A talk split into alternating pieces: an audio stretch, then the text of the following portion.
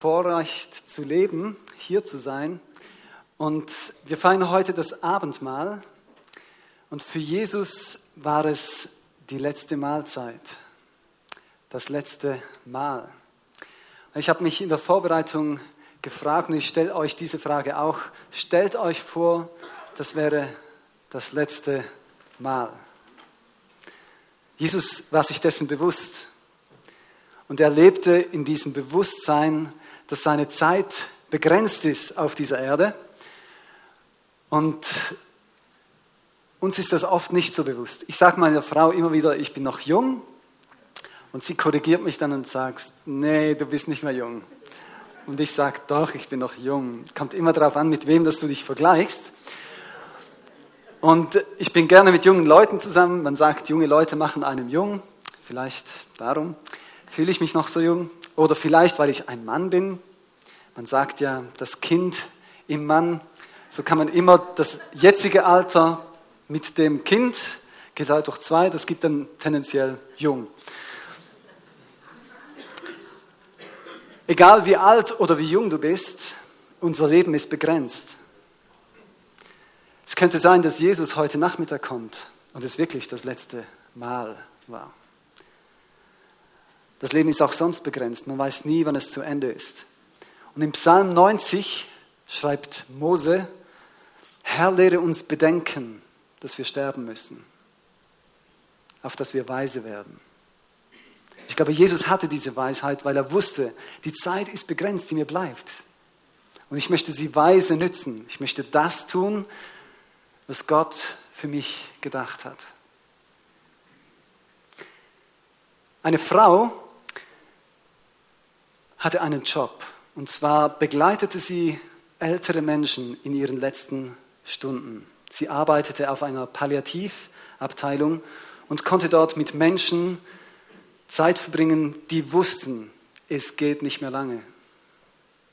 Und sie hat nicht nur Zeit mit den Leuten verbracht, sondern sie hat mit ihnen geredet und hat sie gefragt, wenn du so zurückblickst auf dein Leben, jetzt wo du weißt, du hast nicht mehr viel Zeit, was hättest du anders gemacht. Und sie war überrascht, weil die meisten Leute ähnliche Dinge gesagt haben. Und sie hat sich ein Buch daraus gemacht, wurde recht bekannt dafür. Fünf Dinge, die Menschen, die sterben, bereuen. Und das hat was auch mit ihrem Leben gemacht. Sie hat von der Weisheit dieser älteren, sterbenden Menschen profitiert und hat anschließend anders gelebt. Sie hat den Job aufgegeben, weil eines dieser Punkte, was die Leute gesagt haben, was sie bereuen, ist, sie haben zu viel gearbeitet und hätten zu wenig Zeit für Beziehungen gehabt. Das war einer der fünf Punkte. Ein anderer war, dass sie bereut haben, dass sie nicht ihr eigenes Leben gelebt haben, sondern zu sehr Rücksicht genommen haben auf was andere denken, was man macht und was man nicht macht. Auf diese Konventionen.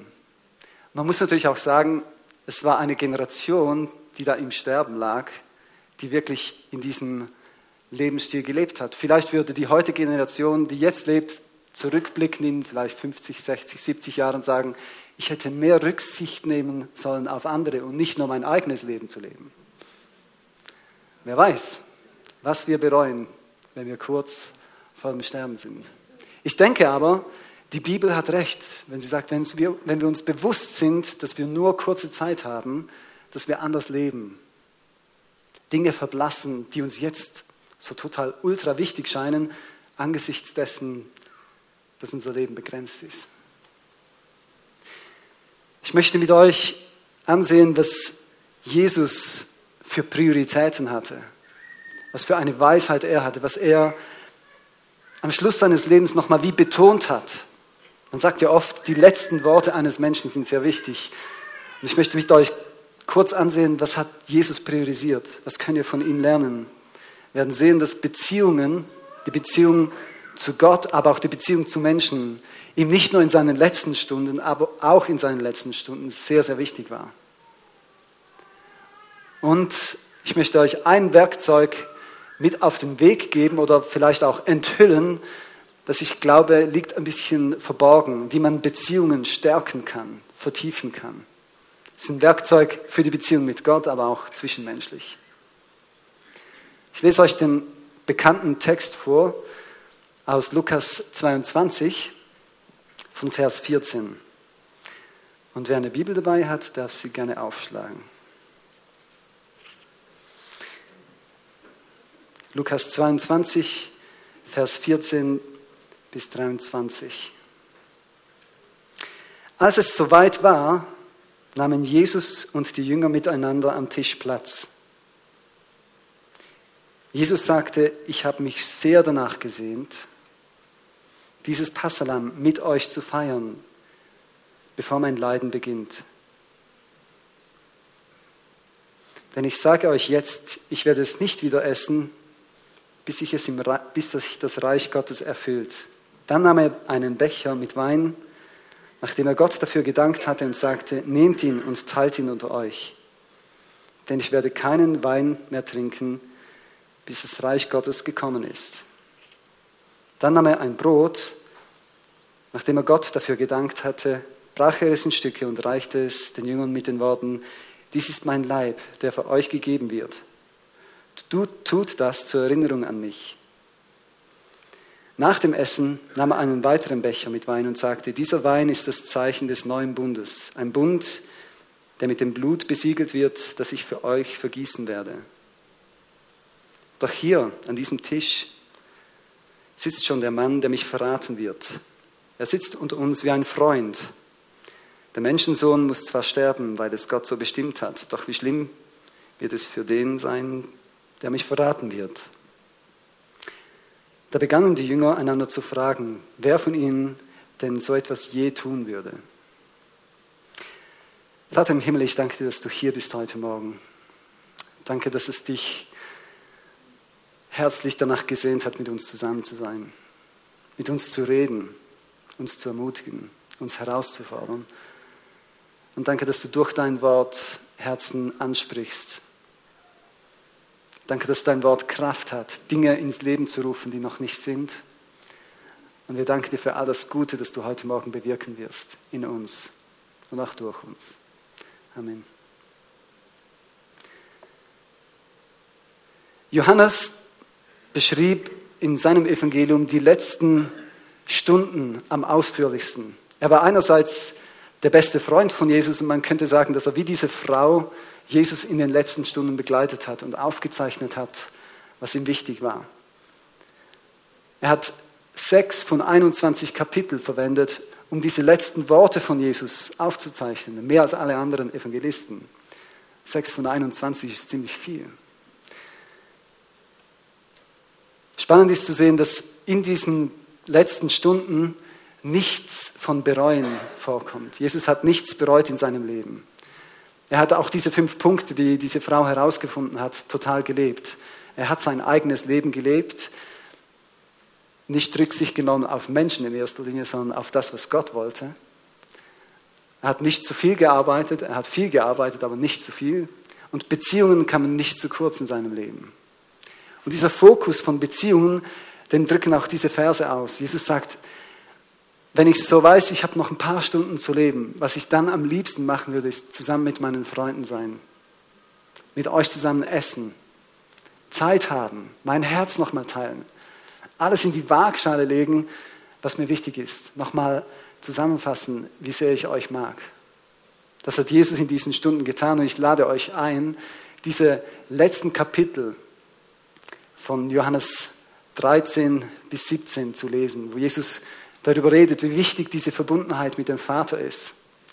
Aber auch die Verbundenheit der Jünger, die Liebe. Er sagt, das wichtigste Gebot, das ich euch gebe, ist, habt einander gern. Liebt einander. Und aus dieser Beziehung zum himmlischen Vater, die Jesus möglich gemacht hat, und aus dieser Beziehung zu anderen Christen, die auch diese Vaterbeziehung zum himmlischen Vater haben, kommt Frucht, wie es im Kapitel 15 beschrieben ist. Oder im Kapitel 17, in dem Gebet, wo Jesus für seine Jünger betet, betet er auch, Herr, schenk den Jüngern diese Einheit, dass die Welt erkennt, dass du mich gesandt hast. Jesus fasst das nochmal zusammen und er sagt, Beziehungen sind das Wichtigste. Wir sehen das auch in den Lehren, die Jesus auf der Erde sonst gelehrt hat. Also sagt, das wichtigste Gebot ist, Gott von ganzem Herzen zu lieben und deinen Nächsten wie dich selbst. Jesus hat das auch gelebt. Er hat am meisten Zeit mit seinem Vater verbracht, aber auch mit seinen Freunden und mit Menschen, denen er dienen wollte. Menschen waren so wichtig für ihn.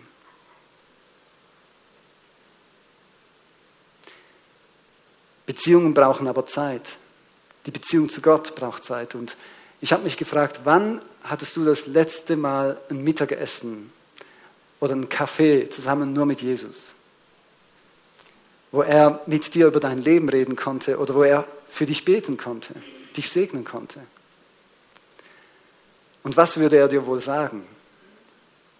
Ich weiß nicht, was du für eine Vorstellung hast von stille Zeit. Ich glaube, Gott wünscht sich, dass du dir die Zeit wie ein Date planst und einrichtest. Vielleicht ist es bei dir am besten ein Spaziergang, vielleicht bei Sonnenuntergang. Bei mir am liebsten hänge ich rum mit Jesus. Ich meine das Wort wörtlich. Die Hängematte ist der Ort, wo ich am besten entspannen kann und wo ich solche Zeiten hatte, wo ich einfach bei Gott war und auf ihn hörte. Manchmal schlief ich auch ein. Diese Zeit mit Gott. Vielleicht ist es am Morgen früh ein Kaffee oder eine heiße Schokolade an einem gemütlichen Ort, in der Hoffnung, dass du einen gemütlichen Ort hast, wo du diese Zeit mit Gott, diese Beziehung, dieses ungeteilt einfach mit ihm sein genießen kannst. Vielleicht liebst du es ganz romantisch mit Kerzenlicht und schöner Musik, vielleicht auch nicht, vielleicht lenkt dich das ab. Das Entscheidendste ist, dass wir uns diese Zeit nehmen, mit Gott zusammen zu sein. Jesus hat gerade auch bei diesem Abendmahl sehr viel investiert für das Darum herum. Es war nicht nur einfach ein Fastfood-Restaurant, wo sie schnell was essen ging und dann ging es weiter. Nee, sie haben sich ausführlich Zeit genommen, dieses Festmahl zu essen. Es ging über Stunden. Ich meine, wenn du diese Kapitel liest, geht es auch schon eine Zeit, bis du das einfach gelesen hast, was er gesagt hat, aber er hat noch viel getan in dieser Zeit.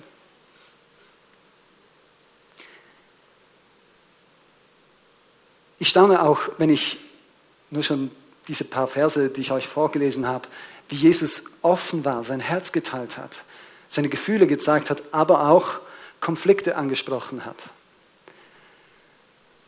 Es ist ein Ausdruck von seiner Göttlichkeit. Ich hätte vermutlich in meinen letzten Stunden nicht so einen Konflikt provoziert und gesagt, einer von euch wird mich verraten. Er sieht so aus wie ein Freund, aber eigentlich ist es ein Verräter. Und die Jünger waren so perplex, die wussten nicht, wer würde das jemals tun. Sie kannten sich, sie waren drei Jahre miteinander fast Tag und Nacht unterwegs und keiner hätte gedacht, dass einer so in der Art was tun könnte. Aber Jesus hat den Konflikt nicht gescheut, hat Vatergrad Dinge ausgesprochen. Und es war nicht seine Art so in der letzten Minute, es war etwas, das sich durchgezogen hat durch sein ganzes Leben. Er war die Wahrheit in Person, hat die Leute auch konfrontiert mit dieser Wahrheit, aber gleichzeitig die Liebe in Person.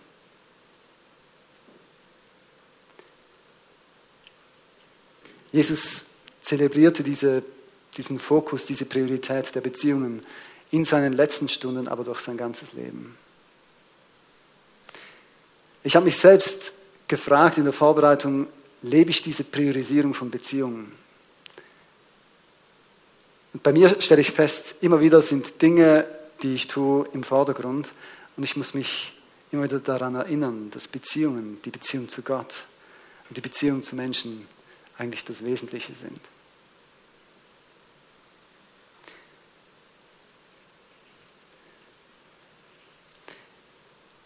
Nun möchte ich zu dem Teil kommen, wie man ganz praktisch die Beziehung zu Gott oder auch die Beziehungen untereinander stärken kann oder wie Gott und Jesus das gemacht haben. Beziehungen leben von Erinnerungen, idealerweise von guten Erinnerungen.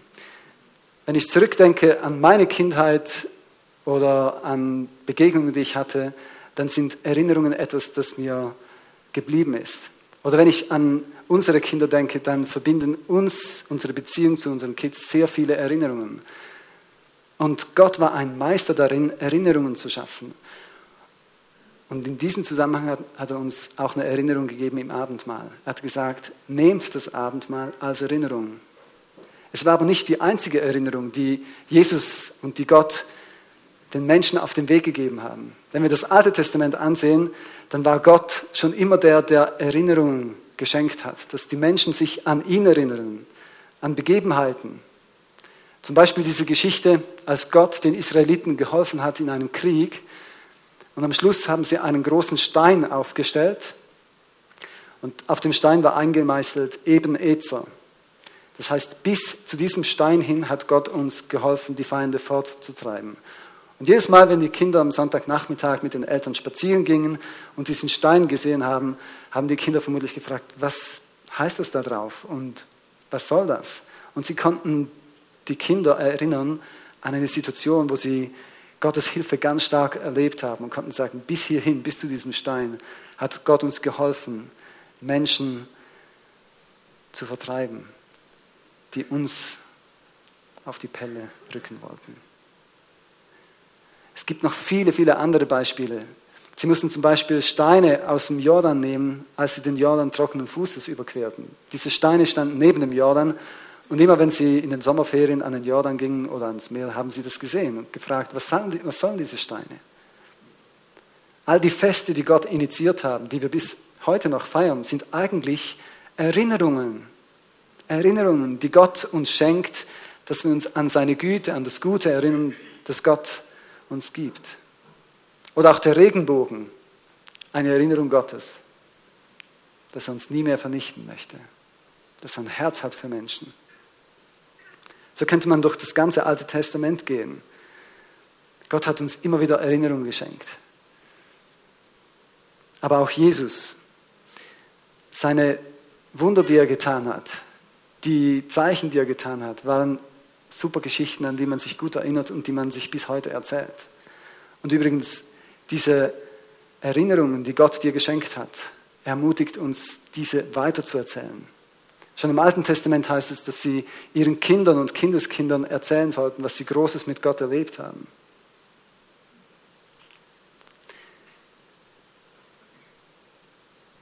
Was hast du für Erinnerungen mit Jesus? Was hat er dir in deinem Leben schon geschenkt?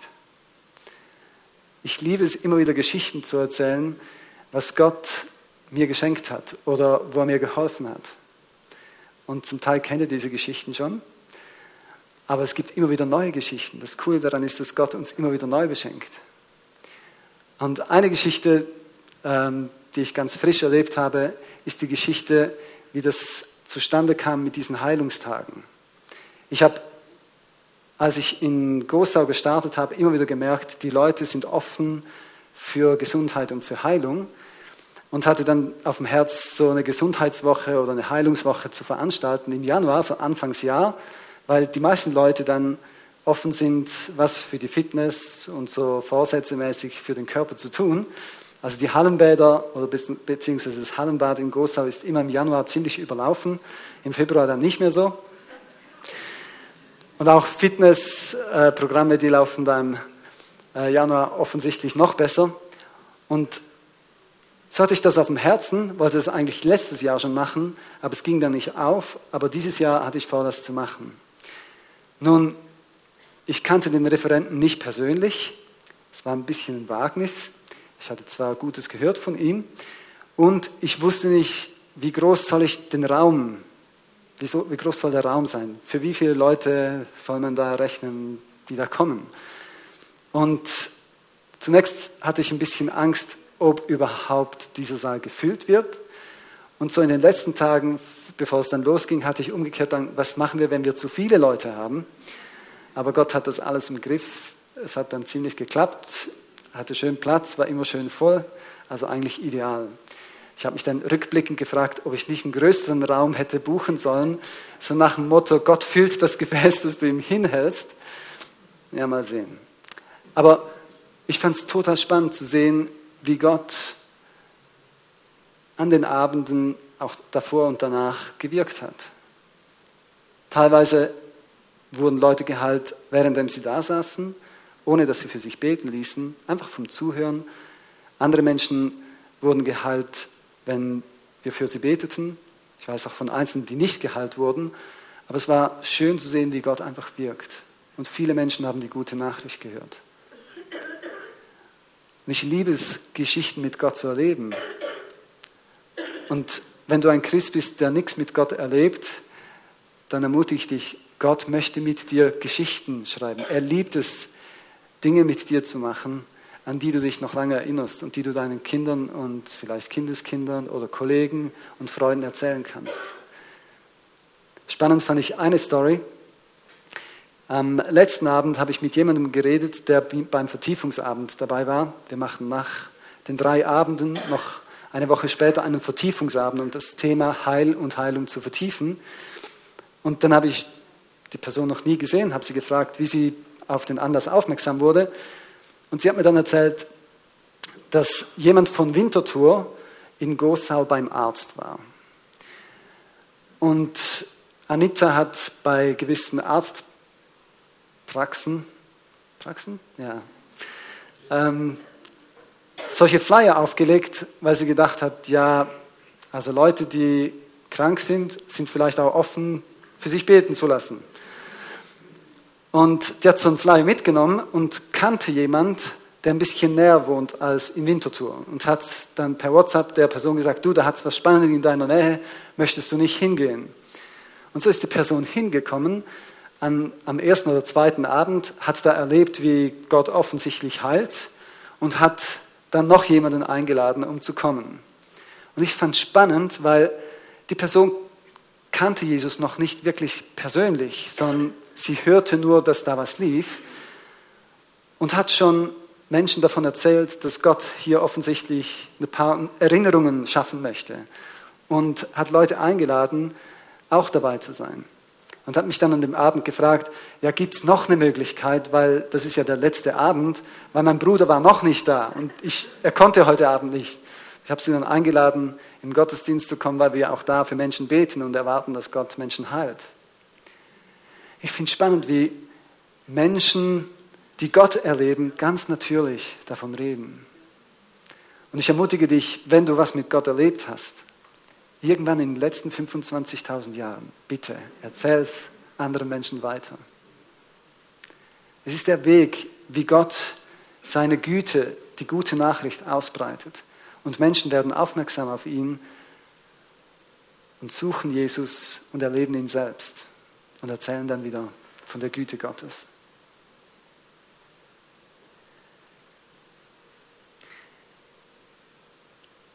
Die wichtigste Beziehung neben der Beziehung zu Gott, sagt man, ist ja die Beziehung zwischen Ehepartnern. Und auch da beim Hochzeit, man investiert so viel, um aus diesem Festtag ein schönes Fest zu machen, natürlich um die Gäste zu beglücken, aber eigentlich möchte man ja auch, dass die Erinnerungen an diesen Tag gut sind. Und man investiert sehr viel. Man organisiert sich einen schönen Ring oder ein paar Fotos als Erinnerungen, vielleicht sogar einen Film. Und es gibt viele Dinge, die man unternimmt, um diese, diesen Tag festzuhalten, diese Erinnerungen wachzuhalten.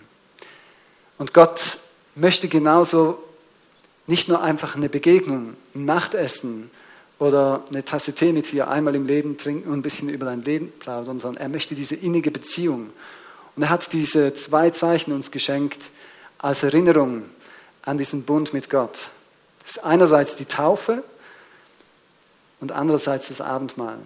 Die Taufe einmalig, wenn man sich untertauchen lässt ins Wasser.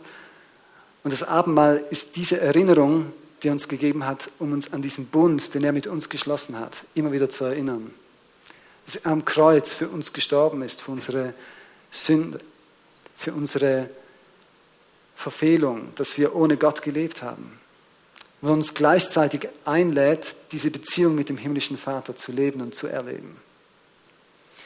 Wenn wir heute Morgen das Abendmahl nehmen, ist es einerseits eine Möglichkeit, wo wir einfach mit Gott zusammen sind, mit ihm reden, über unser Leben auf ihn hören. Und andererseits ist es eine Erinnerung an das, dass Jesus auf diese Erde kam, um für uns zu leben und zu sterben.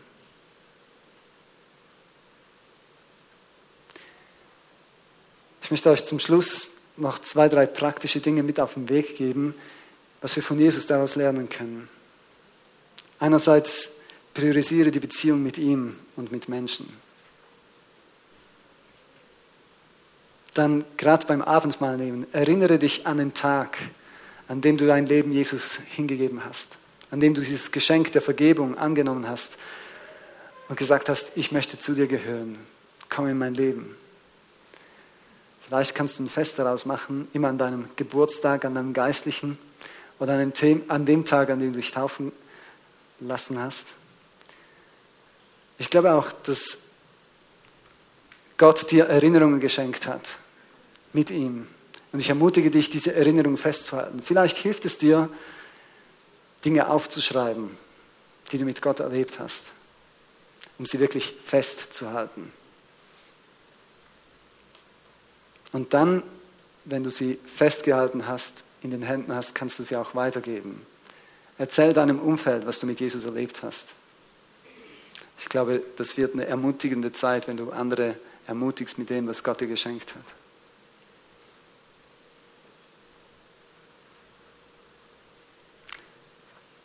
Ich glaube, dass es auch etwas ist, das wir Gott abschauen dürfen, dass wir Erinnerungen schaffen für Beziehungen, die uns wichtig sind. Dass wir Dinge unternehmen, Menschen Souvenirs schenken. Souvenir bedeutet auch Erinnerung an gemeinsame Erlebnisse, um diese Beziehung zu festigen. Ein Kollege, ein Pastorenkolleg hat mich mal inspiriert und hat gesagt, dass er seinen Kindern einen Ausflug schenkt, und zwar, dass sie irgendwas mit Fliegen machen dürfen. Entweder mit dem Flieger fliegen oder mit dem Luftballon oder so. Einfach einmal im Leben so ein spezielles Erlebnis, um die Welt mal von einer anderen Perspektive zu sehen, als so nur von unten, so ein bisschen in die Höhe gehen. Ich habe gedacht, ja, ich sollte mit meinen Kindern auch was Spezielles machen. Und ich habe dann mich mal mit meiner Frau beraten und habe gesagt, was könnten wir machen mit unseren Kindern? Und wir dachten, eine Städtereise wäre cool. So mit jedem Kind, entweder sie oder ich, in eine Stadt gehen und das ansehen und gemeinsam genießen, um ungeteilt Zeit zu zweit zu verbringen. Und diese Woche habe ich das erste Mal was eingelöst. Ich bin mit Salome nach Edinburgh gegangen, also Edinburgh in Schottland, und es war super Wetter dort und gutes Essen und viel geschichtliche Hintergründe und sie liebt Geschichte, wie ich auch, und Geschichten. Ich möchte euch ermutigen, schafft solche Erinnerungen. Und gleichzeitig möchte ich euch den Tipp geben, mit kleinen Kindern kleine Dinge zu machen, damit ihr euch noch steigern könnt. Ich habe bewusst gewartet, das zu machen und nicht schon mit meiner dreijährigen Tochter so einen Trip zu machen. Einfach als Tipp, man kann sich steigern. Wenn man schon ähm, mit dreijährig eine Städtereise hat, naja, dann muss auf den Mond gehen, wenn du 20 bist oder so. Gott liebt es, uns solche Erinnerungen zu schenken. Und dann möchte ich auch noch, wenn wir das Abendmahl nehmen, noch Folgendes sagen. Vielleicht gibt es auch Dinge in deinem Leben, negative Erinnerungen. Dinge, die dich schmerzen, wenn du dich zurückerinnerst. Und Jesus hat am Kreuz die Möglichkeit geschaffen, dass wir negative Erinnerungen loslassen können. Und er möchte dir neue Erinnerungen schenken. Ich habe das so oft selbst erlebt oder auch bei Menschen, wenn es nur kleine Dinge sind, wie zum Beispiel ein schlechter Film, der dich aber verfolgt, den du nicht los wirst, oder Bilder, die sich eingeprägt haben. Gott kann dich befreien von schlechten, negativen Erinnerungen und möchte dir gute Erinnerungen schenken. Ich mag mich erinnern an ein Alpha Life Weekend, wo eine ältere Dame mit dabei war und sie hat gesagt, ich habe jede Nacht Albträume, weil ich den Zweiten Weltkrieg live miterlebt habe und ich höre heute noch, wie ich kind, äh, als Kind auf der Straße fliehen musste und neben mir schlugen Bomben ein und Menschen und Knochen zersplittert und ich kriege diese Bilder nicht aus dem Kopf. Und wir konnten für sie beten. dass Gott diese Albträume und diese negativen Erinnerungen wegnimmt. Gott kann das tun. Es ist wie bei einem Computer. Du kannst die Daten löschen, die nicht gut sind, und kannst Besseres abspeichern. Und Gott möchte dich ermutigen. Ich möchte dir gute Erinnerungen schenken.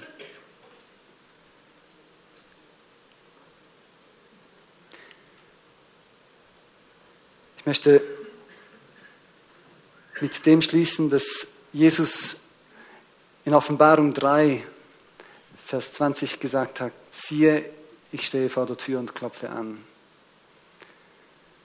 Wenn du mich hörst, kannst du aufmachen und ich komme in dein Leben hinein. Wir werden zusammen das Abendmahl nehmen.